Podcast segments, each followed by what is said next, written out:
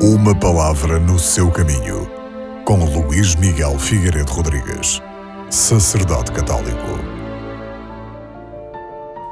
Neste primeiro domingo da Quaresma, participamos na escuta da leitura do Evangelho, onde nos aparecem as denominadas tentações de Jesus.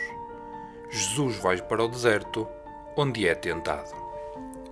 No deserto, que é considerado na Bíblia como lugar de encontro com Deus, mas em simultâneo também lugar de luta e de provação, Jesus, partilhando a condição humana, enfrenta a tentação, triunfando do demónio. Ao ser convidado a usar os seus poderes dados por Deus Pai para sua utilidade pessoal, Jesus recusa-se a colocar Deus ao serviço do seu proveito. A sua missão será, ao contrário, fazer sempre a vontade do Pai.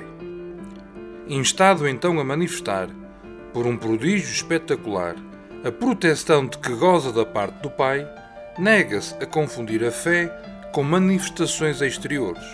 O seu messianismo, a divindade de Jesus, manifesta-se e constitui-se numa obra lenta de iluminação interior. Por fim, rejeita a tentação de um messianismo temporal, que procura o domínio dos vastos impérios, conquistar as consciências para levá-las à obediência do verdadeiro Deus, esse é o serviço que ele vem realizar. Este ensinamento de Jesus diz-nos que não cair em tentação implica uma decisão do nosso coração. É neste consentimento ao Espírito Santo que o Pai nos dá força, quando nos diz: Não vos surpreendeu nenhuma tentação que tivesse ultrapassado a medida humana.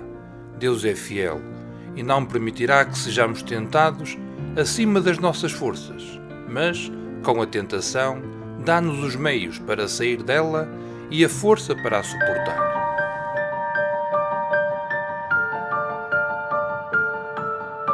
Uma palavra no seu caminho.